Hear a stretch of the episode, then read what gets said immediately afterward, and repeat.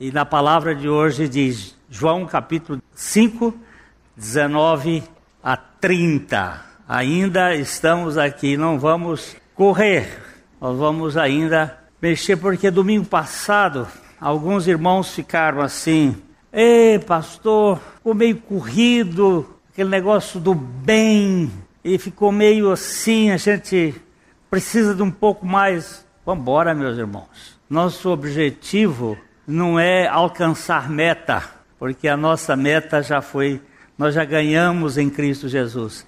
É nos aprofundar naquilo que ganhamos em Cristo Jesus. É ganhar mais é, firmeza na revelação da palavra de Deus.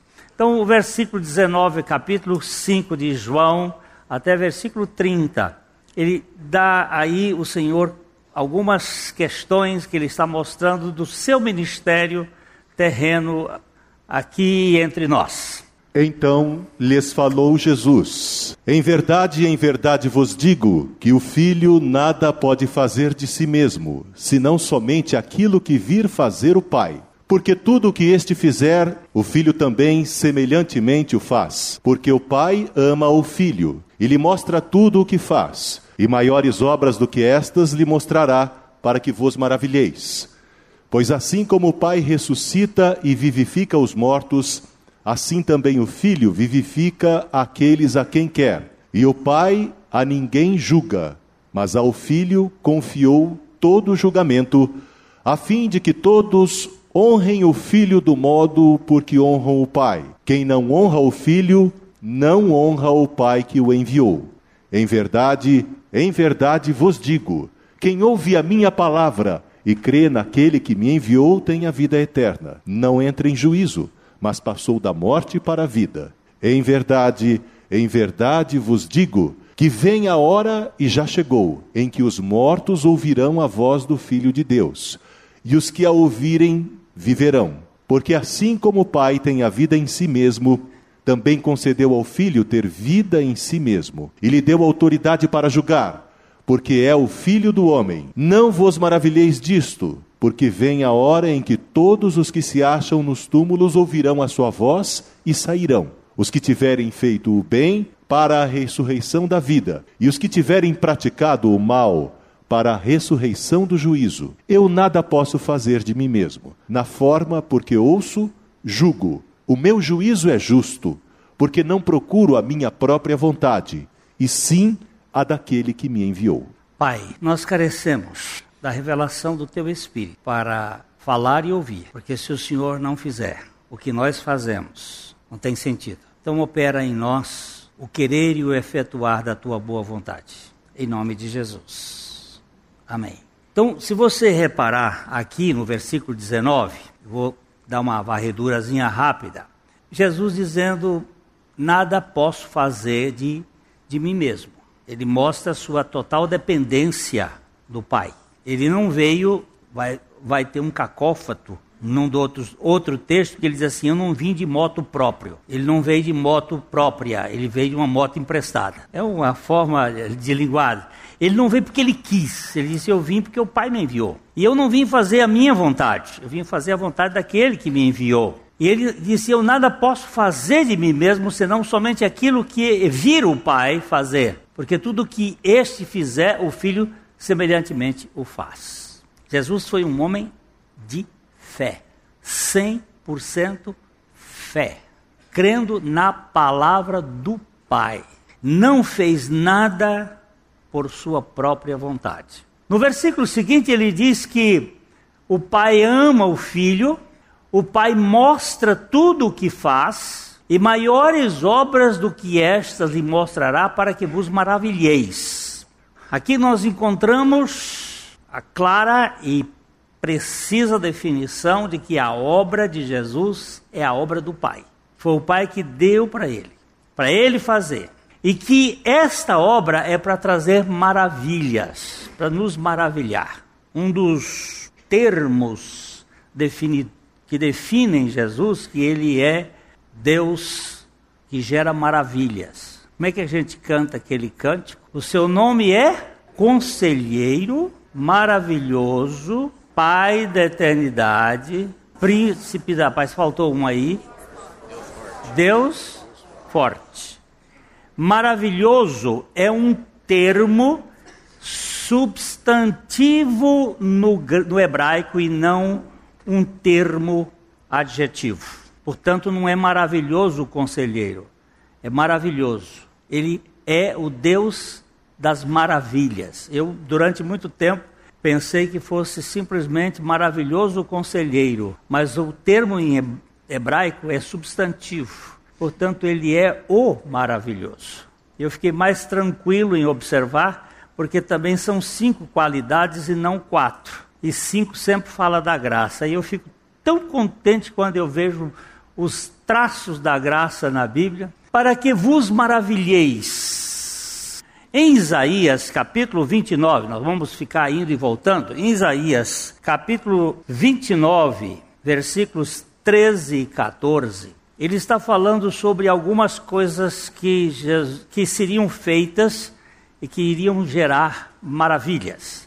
Isaías 13 e 14, pode ler. O Senhor disse: Visto que este povo se aproxima de mim, e com a sua boca e com os seus lábios me honra, mas o seu coração está longe de mim, e o seu temor para comigo consiste só em mandamentos de homens, que maquinalmente aprendeu. Para, para só um tiquinho. Visto que este povo, o Senhor falando, se aproxima de mim só formalmente, só da boca, matraqueando, falando, cantando, falando, mas o coração está longe de mim. Por causa disto, visto que Versículo 14. Continuarei a fazer obra maravilhosa no meio deste povo. Sim, obra maravilhosa e um portento, de maneira que a sabedoria dos seus sábios perecerá e a prudência dos seus prudentes se esconderá. Que obra maravilhosa! Que Isaías está apontando que iria fazer com que os eruditos, os cultos e os sábios iam se calar. Depois Paulo vai explicar isso lá em 1 Coríntios, dizendo que esta obra era a obra da cruz, que faria com que os sábios não tivessem nada o que dizer. Se você for olhar isto, aparece em Atos, capítulo 13, versículo 41. Atos 13, 41. É esta verdade maravilhosa de Jesus Cristo, esta obra que ele veio fazer aqui na terra, através da cruz, seria um portento tão poderoso que a gente não tem nem condições de falar. É só maravilhar-se. Vede, ó desprezadores, Maravilhai-vos e desvanecei, porque eu realizo em vossos dias obra tal que não crereis se alguém vô-la contar. Que obra é esta que contando é que Deus se encarna, Deus desce até o ventre de uma mulher, o todo poderoso, criador do macrocosmos. Só lembrando, nós somos um planetinha de um solzinho, de uma galaxiquinha. Só que a nossa galáxia tem 100 bilhões de estrelas e o Sol é um, uma estrela de quinta grandeza. E a Terra é esse planetinha dentro deste macrocosmos que tem 100 bilhões de galáxias maiores do que a nossa. Este Deus que criou este universo macrocosmo resolve entrar numa raça petulante, de gente envenenada por um, um veneno da serpente, que quer ser como Deus, um povinho que senta numa mesa, num birô, e diz que é presidente da república e com um decreto quer destruir a família, como vimos aqui, o decreto que a, a doutora Damaris apresentou de 2009. Um homem que quer ser onipotente, e esse Deus vem salvar esse, essa raça e entra e vira. Quando duas células, o espermatozoide é, fecunda o óvulo, como é que chama, doutor? Ovo. Forma um ovo. Duas células. Depois ele vai se dividindo aí por cissiparidade, vai se dividindo, vai se dividindo, até formar um feto. E depois nasce aquele aquele trocinho, e hoje olhando minha netinha de 17 dias, que nasceu minhonzinha, 2 quilos 750, mas perdeu 500 veio para 2 quilos e 515 quando saiu, do, e agora está engordando, já está quase com 3, mas aquele trocinho miudinho. E eu pensei ali com a minha sobrinha, que nós almoçamos juntos, que imaginar que Deus, o Criador do universo, ficou no peito da criatura mamando, com o poder que criar tudo isso que tem aí, ele se conter 30 anos como um homem qualquer, um simples carpinteiro para vir fazer uma obra esquisita ali numa cruz, pegar esse homem, essa humanidade pecaminosa e carregar sobre si, não é para ficar maravilhado, não? Eu não fico. É, realmente é assustador. Outro dia eu vi um, um prédio que tem lá em Camboriú, de 47 andares, tem uma piscina dentro do, do topo lá do último andar. Deu um ventinho lá, um ventinho desses ventinhos que passam aí. De repente, o prédio fazia assim. E a piscina começou a jogar a onda, piscina de onda dentro, e aí jogou água dentro da coisa. É assustador, a mulher, é assustador, é assustador. Que coisa! Mas aquilo é construído para aguentar isso mesmo. Tem toda a tecnologia para aguentar isso mesmo, é para fazer isso. Agora, o Deus que se encarna, você não está maravilhado com isso, não? E ficar escondido como um Zé Ninguém para salvar um petulante como eu? Ele está dizendo: vos maravilhareis e vai calar a boca dos escribas, dos daqueles que se acham os conhecedores, os eruditos. Deus na cruz é um paradoxo. Abacuque diz isto assim, ó: Vede entre as nações, olhai maravilhai-vos, desvanecei, porque eu realizo em vossos dias obra tal que vós não crereis quando vos for contada. Que obra é esta? A obra da redenção do homem é muito grande. Vamos voltar lá para João, João 5, a 21. Esse, esse é o lado da maravilha. Agora aqui ele diz: Pois assim como o Pai ressuscita e vivifica os mortos, assim também o Filho vivifica aqueles a quem quer. Nós já vimos isso em outros domingos, que essa obra de dar vida é do Pai, é do Filho, é do Espírito Santo. Eles é quem geram vida. Paulo diz assim: Eu plantei, Apolo regou, mas foi Deus quem deu o crescimento, é Ele que dá a vida, é Ele que dá o crescimento. Ah, versículo 22. E o Pai a ninguém julga, mas ao Filho confiou todo o julgamento. É. Verso 23. A fim de que todos honrem o Filho do modo por que honraram o Pai. Quem não honra o Filho, não honra o Pai que o enviou. Aqui ele mostra que ele e o, o Pai são bem, bem unidos. Versículos 24. Em verdade, em verdade vos digo: quem ouve a minha palavra e crê naquele que me enviou tem a vida eterna. Não entra em juízo, mas passou da morte para a vida. Quem, quem ouve a minha palavra e crê naquele que me enviou. Ok? Em frente. Em verdade, em verdade vos digo que vem a hora e já chegou em que os mortos ouvirão a voz do Filho de Deus, e os que a ouvirem viverão. Eles não estão tá falando aqui os mortos do cemitério, não. São os mortos físicos. Os mortos do cemitério vêm na frente. Porque assim como o Pai tem a vida em si mesmo, também concedeu ao Filho ter a vida em si mesmo. E lhe deu autoridade para julgar, porque é o Filho do homem. Não vos maravilheis disto, porque vem a hora em que todos os que se acham nos túmulos ouvirão a sua voz e sairão. Agora presta atenção. Pode, pode ler. Os que tiverem feito o bem para a ressurreição da vida, e os que tiverem praticado o mal para a ressurreição do juízo. Lá ali para trás era para maravilhar, mas aqui não é para maravilhar. O que, que não é para maravilhar? O cumprimento da palavra de Deus. Aquilo que Jesus realizou é para a gente ficar maravilhado.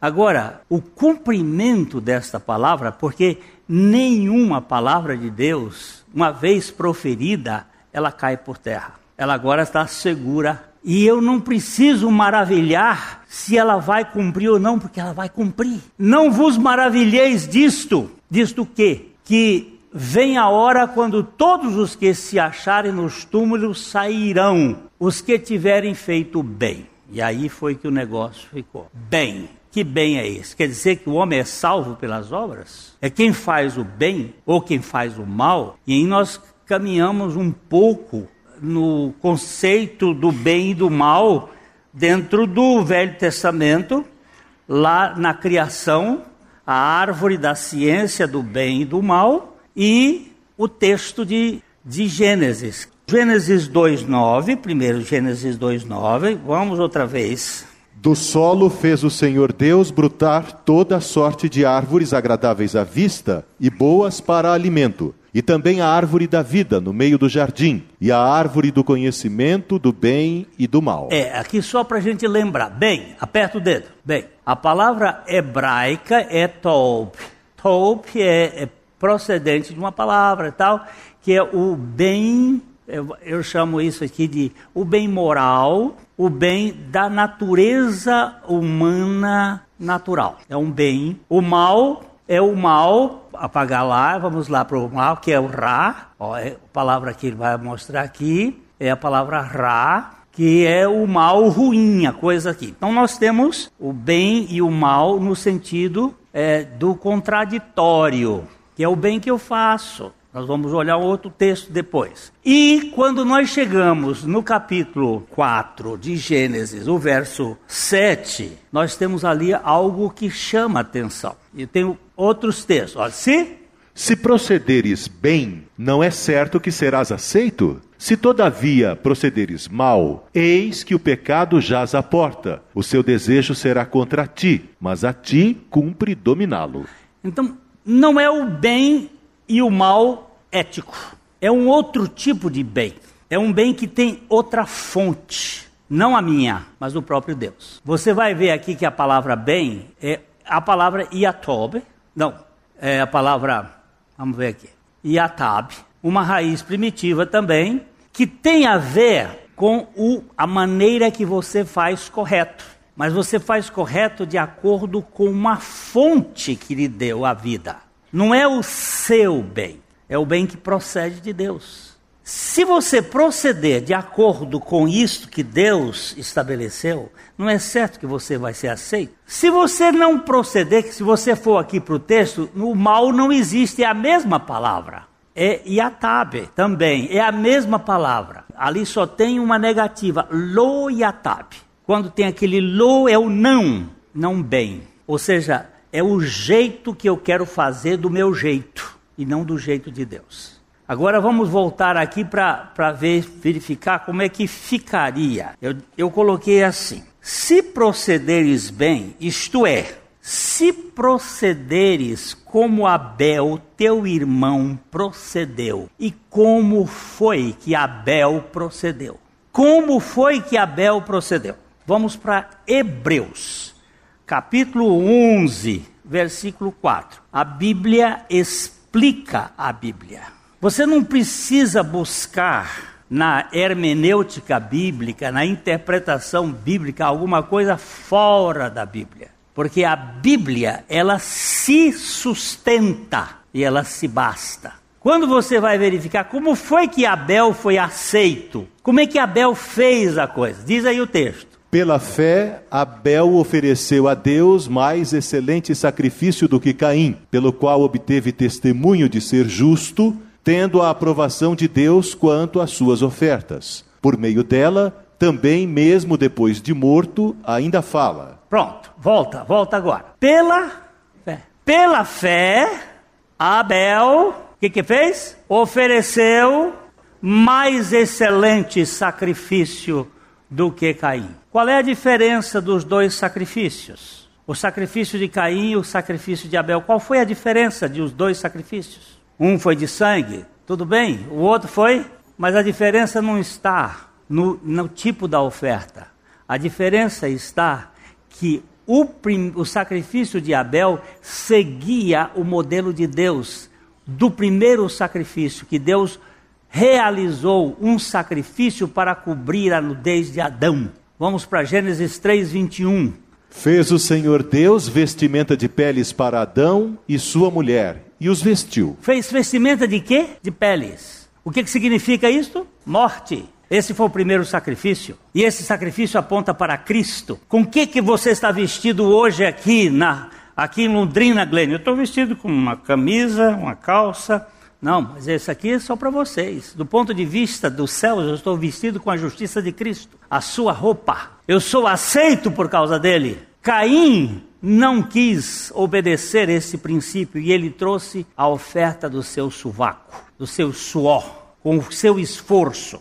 Ele diz: se procederes bem, isto é, se procederes como Abel, não é certo que você será aceito? Se não, mas se não procederes bem, ou seja, se não procederes segundo a fé, não fores pela fé, porque o, o mal aqui não é o antônimo de bem, mas a ausência do bem, ou, no caso, a ausência da fé que teve Abel. Você não vai ser aceito. Certamente que você vai ser aceito, porque a ovelha quando ele diz assim: o pecado, o pecado jaz a porta. O pecado. Vamos para 2 Coríntios 5, 21.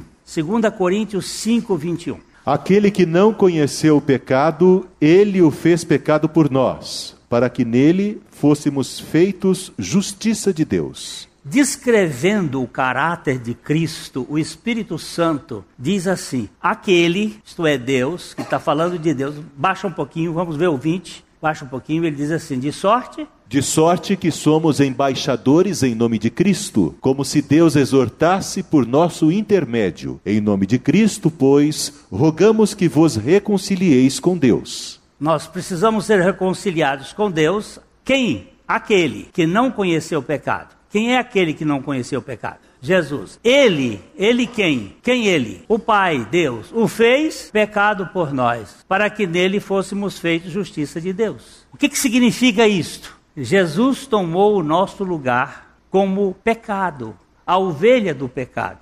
Morreu a nossa morte, para que nós fôssemos feitos just, fôssemos justificados por meio de Cristo. Não é certo que você vai ser aceito, Caim? Se você proceder bem, o que é proceder bem? É proceder segundo a palavra de Deus e não segundo você acha, porque as nossas obras, a nossa bondade, ela está conspurcada com o nosso pecado. Ela está poluída com o nosso pecado. Tudo que eu fizer de bom meu traz vaidade, traz orgulho, traz desejo de reconhecimento. Você presta atenção que as pessoas fazem coisas boas e quando elas fazem coisas boas, elas querem ser reconhecidas pelo que fizeram. Elas querem ser aplaudidas, elas querem relatórios. Elas querem que as pessoas digam: "Olha o que você fez". Pelo menos comigo acontece isso.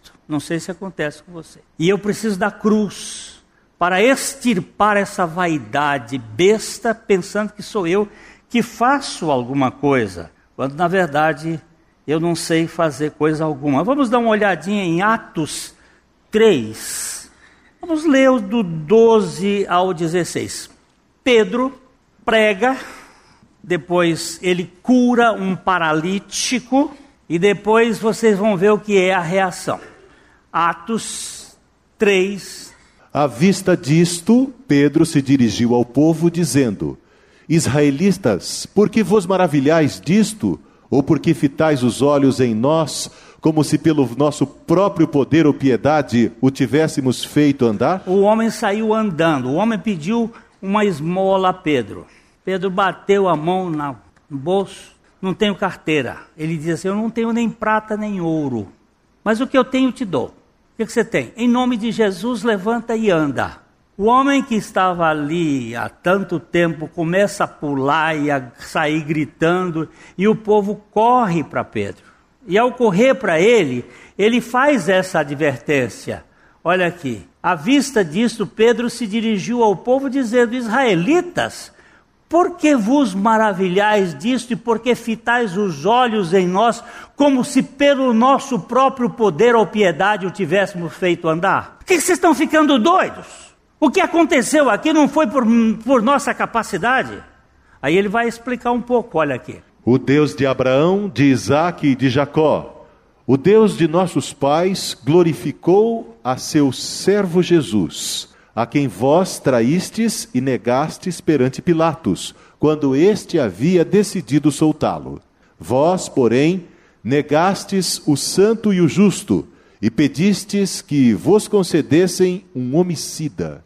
Dessarte matastes o autor da vida, a quem Deus ressuscitou dentre os mortos, do que nós somos testemunhas. Pela fé em nome de Jesus, é que esse mesmo nome fortaleceu a este homem, que agora vedes e reconheceis. Sim, a fé que vem por meio de Jesus deu a este saúde perfeita na presença de todos vós. Oh!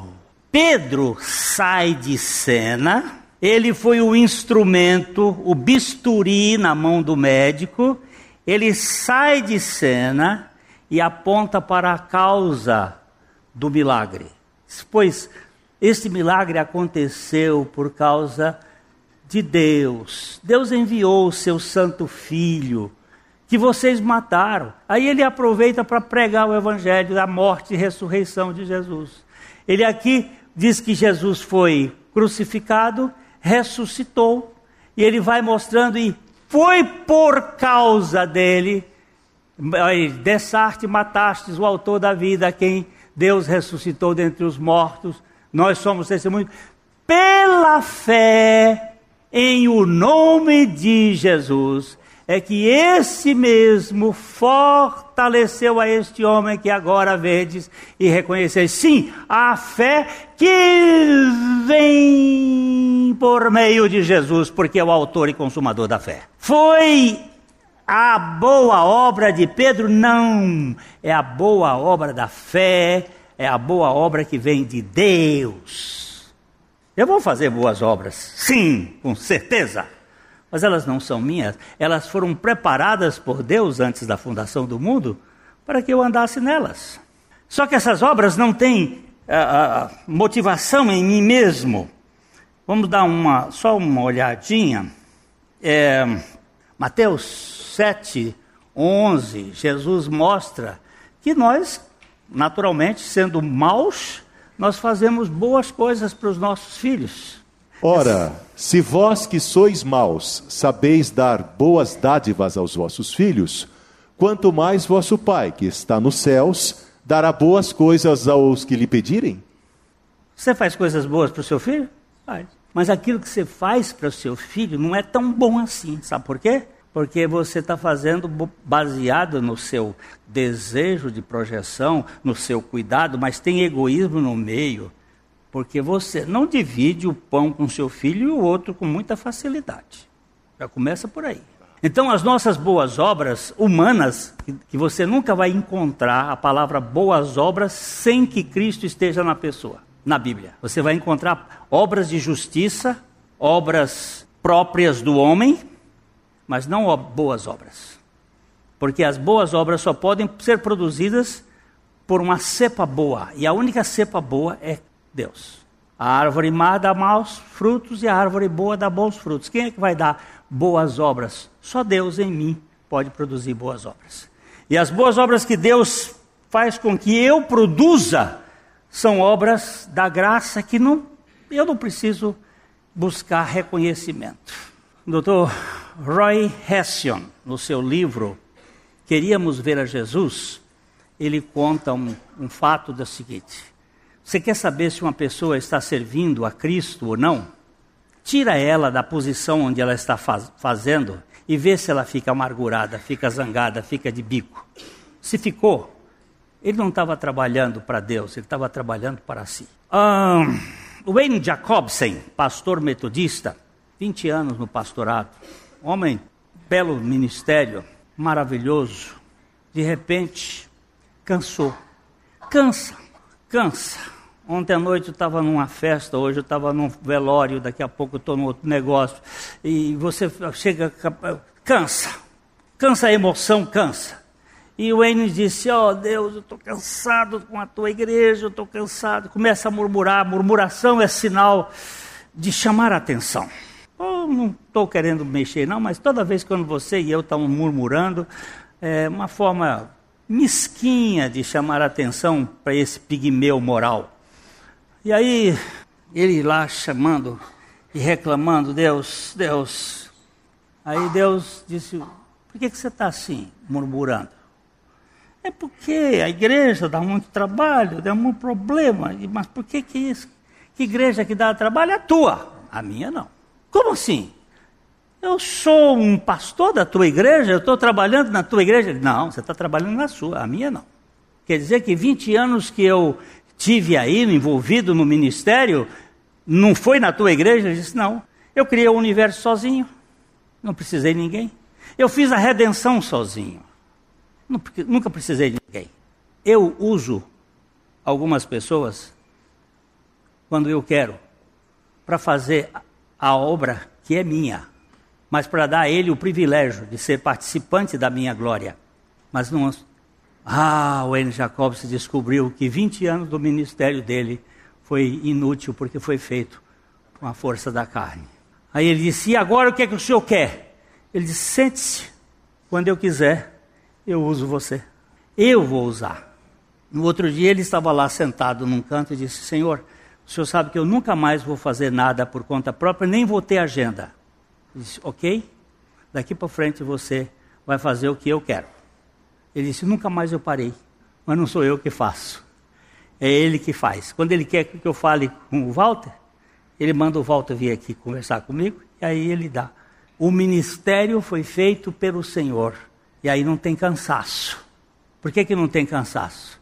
Porque é dele e por ele e para ele. A obra é dele. Ele vai usar você? Vai usar você. Você vai ser um instrumento? Vai ser um instrumento. Mas você não vai ficar nem com a glória, que ele não divide a glória dele, e nem com o, o ônus do peso. Se não der certo, o pastor Paulo Júnior me ajudou muito na oração. A gente ora oh Deus, faz isso, faz aquilo, faz aquilo outro, tira daqui, bota para colar, faz aquilo, faz aquilo outro, ppp. Aí ele diz: está tudo errado. Como é que se deve orar? Pai nosso que está nos céus, santificado seja o teu nome, venha a nós o teu reino, seja feita a tua vontade. Pai nosso, eu estou com uma dor aqui, dói, Pai nosso. Pai querido, eu estou com uma dor aqui que tem me feito tanto mal. Se o senhor acha que essa dor é importante para que eu te adore e te sirva dentro da tua soberania, que ela fique aí realizando o teu propósito. Se o senhor achar que essa dor precisa sair para que a glória do Senhor se manifeste, que o Senhor cuide de tirar essa dor e eu vou viver para a tua glória. Eu digo, uau! Parece que afinou aqui. Se o Senhor quer que isto perdure, para que o Senhor seja glorificado, bendito seja o Senhor. Pai nosso, aí eu virei assim, meu Pai querido, se o Senhor quer esse governo do jeito que está, e o Senhor vai ser glorificado nesse negócio do Temer e essa coisa do Congresso, bendito seja o teu nome. Agora, se o senhor não quer que esse troço não vai dar glória para o teu nome, arrebenta a boca do balão. Faz o negócio aí sair. E agora eu fico por fora, esperando o que ele vai fazer, o que ele fizer para a glória dele. Eu vou ser adorador. Eu não vou agora carregar o mundo nas costas, tentando resolver as coisas que eu não posso resolver. Pai, bendito seja que o Senhor é que realiza. Eu sei que eu faço coisas na carne. Opa, deixa eu pegar mais um pouquinho hoje, senão não dá tempo. Vamos dar uma olhadinha em Gênesis 32, 9 a 12. Gênesis, esse cara, esse cara para mim é um tipo maravilhoso na Bíblia, Jacó. Jacó é o bandido mais santo que eu já vi na Bíblia porque ele, ele era autêntico na sua trapaça. Ele vivia trapaçando, trapaceando, passou o irmão para trás, passou o pai para trás, passou o sogro para trás dez vezes, só não conseguiu passar Deus para trás. E no encontro que Deus teve com ele e que restaurou e que ele depois saiu dali para frente, ele passou a ser um Cláudio. Só para entender, Cláudio é aquele que manca. O príncipe de Deus é um claudicante, é um manco. Ele não pode trabalhar na, nas Olimpíadas, não pode ir lá, é só na Paralimpíada. Ele é, é manco, é defici deficiente. Jacó, ele, ele diz aqui uma coisa muito interessante. Vamos lá. E orou Jacó, Deus de meu pai Abrão e Deus de meu pai Isaque, ó Senhor, que me disseste: Toma a tua Torna. terra. Torna. E me disseste: Torna a tua terra e a tua parentela, e te farei bem. Bota aqui. Tá com o dedo nesse bem aí. Ó, ó, e Atabe. Eu te farei bem. Bem de Deus. Não é bem nosso. É o bem de Deus. É o bem que ele faz. E que ele faz em nós e através de nós. Eu te farei bem. Bora. Sou indigno de todas as misericórdias e de toda a fidelidade que tens usado para com teu servo. Pois com apenas o meu cajado atravessei este Jordão. Já agora sou dois bandos. Livra-me das mãos de meu irmão Esaú, porque eu o temo, para que não venha ele matar-me e as mães com os filhos. E disseste: Certamente eu te farei bem e dar-te-ei a descendência como a areia do mar, que pela multidão não se pode contar. Agora baixa o tiquinho aqui. Aperta o dedo no certamente. O que, que esse negócio está fazendo aí? Isso não é um advérbio? O que, que é isso aqui? Que forma gramatical é esta aqui? É a mesma palavra, ó, Iatab. Iatab, eu te farei Iatab. Ele, ele diz assim: Eu sou a causa geradora do bem que você vai fazer. Eu sou o bem, o sumo bônus. Eu sou o bem que gera o bem naqueles que dependem de mim. E quando você fizer o bem que vem de Deus, você sai de cena e vai de férias para as Bahamas. O que é que você. Ele me usou. Ele me usou. Não tem glória para mim, não tem, não tem aplausos, tem glória para ele. É isto que é o bem, que ele diz assim: se fizeres bem, não é certo que serás aceito? É este bem de Deus. É isso que ele está dizendo. Jesus disse assim: ressuscitarão e vão entrar na glória os que tiverem feito o bem. Bem de quê? O bem da fé, o bem da dependência, o bem da fé. Porque ninguém vai entrar no reino dos céus pelos seus méritos. Ah, mas eu fui um homem bom. Ótimo, meus parabéns. Você não foi para a cadeia, não foi? Foi. Mas no céu você não entra. Foi um homem bom, recebeu prêmios, recebeu muita coisa interessante. Olha, até o Nobel, mas do produtor ao consumidor diretamente sem intermediário. Vai para o inferno. Agora, se você crê, aquele ladrão lá na cruz, ele só disse o seguinte: ele xingou Jesus. O, a Bíblia diz que os dois, a, houve um momento que os dois discutiam, mas um deles, num momento que não se sabe bem, arrependeu. E ele diz pra, vira para Jesus e diz assim: Lembra-te de mim quando entrares no teu reino? E Jesus diz para ele assim: Hoje mesmo estarás comigo no paraíso. O que, que aconteceu ali? O milagre da fé. O que, que aconteceu? Um creu e o outro não creu. Nenhum deles entraria no reino do céu por causa de boas obras ou qualquer coisa. A doutrina humanista, que pode vir vestida de espiritismo, de budismo, de cristianismo, de judaísmo ou qualquer forma ateísta de humanismo, não vai levar ninguém para o reino de Deus. Porque Jesus, e só Jesus, tem a competência de nos levar para o Pai. Ele disse: Eu sou o caminho, eu sou a verdade e eu sou a vida e ninguém. Mas eu sou bom. Tudo bem, eu lhe aprecio, dou um abraço, um cheiro pela sua bondade. Você é espetacular, mas você não entra na casa de Deus com a sua bondade, porque a sua bondade, volto a usar, está conspurcada pelo pecado. está envenenada pelo pecado. E se você entrar com essa natureza que você tem, que eu tenho lá no reino de Deus, que vai virar, logo, logo vai ter PT lá. Bondade carnal é bondade de Caim. É essa bondade que todo mundo gosta de ver, que recebe comenda, que recebe honra ao mérito, que recebe o que mais? O que, que essa bondade recebe? Aplauso, o que mais? Medalha, policial do ano. Aí o cara fica, eu sou operário do ano. Aí o cara fica, operário padrão, daqui a pouco está o Oscar. Esse mês que vem começa o Oscar. O Oscar Fageste. Lá de Hollywood. O, o, quem é o melhor? Quem é a melhor atriz, o melhor artista, o melhor isso, o melhor aquilo. Aí eu, ontem fazendo, fazendo um casamento, eu, eu disse, eu, eu queria fazer um, uma proposta aqui nesse casamento de vocês dois aqui, para ver quem é que vai ser o melhor amante, o que vai amar mais. Para amar mais, tem que renunciar tudo. Vamos competir aqui. Você vai amar sua mulher até ela ficar satisfeita. Eu quero ver o macho. E você vai amar, amar essa mulher aí, esse marido até eles virar homem, porque homem é bicho terrível que não quer virar homem, é um adolescente com 73 anos. É um, um, um adolescentão. Só pensa naquilo. E aí? Quando é que você vai virar homem? o outro também já me olhou de banda, pensando que é alguma coisa. Você não é nada, rapaz. Conversa, deixa eu.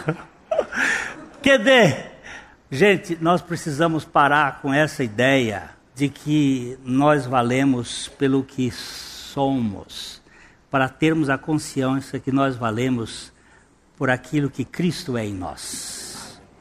Quando você fizer, fizer alguma coisa, você quer, você quer ver uma mulher que me deixa desconcertado? Eu termino com essa. Tinha um único filho, um único filho. E esse menino, moço de vinte e poucos anos, é morto por um cara com uma corrente. Esses é condenado, é preso. E essa mãe resolve visitar este assassino todos os dias lá nos Estados Unidos. Ele foi condenado, ela estava lá no dia da condenação, há tantos anos, e ela resolve levar sempre coisas para ele, toda semana, não era todos os dias, toda semana, porque ele tinha, ela ia conversava com ele. Ele é solto, cumpriu tanto tempo e ela resolve acolher ele na sua casa e doa os seus bens para ele. Quando ele se casa, ele disse, ela diz: agora eu tenho, vou ter netos. Você é meu filho. Isso é coisa de doido ou é coisa de Cristo? Eu não sou capaz de produzir isso. Mas se Jesus é minha vida, ele é capaz de produzir isto. Entende o que é boas obras humanas ou obras humanas e obras divinas? Umas são feitas por Deus, nós não podemos fazer. Mas ele faz. Eu só contei esta, tem mais uma meia dúzia de histórias escabrosas dessas que são capazes de arrepiar um monge de pedra. E não venha com história de boas obras para cá, não produzida por você porque não presta. Mas as obras de Cristo, elas são feitas por Cristo e são feitas para a glória dele. Coisa mais gostosa que pode existir é você dizer como Pedro, não tenho nada a ver com isto. A fé que veio por meio de Jesus deu a este a condição do que aconteceu na vida dele. Que o Senhor tenha misericórdia de nós, para que nós vivamos. Nós precisamos interceder pelo nosso país. Ouve, ó Deus, a oração que fazemos por este país. Ah, essa nação precisa de um avivamento. Vem derramar o teu espírito nesse país.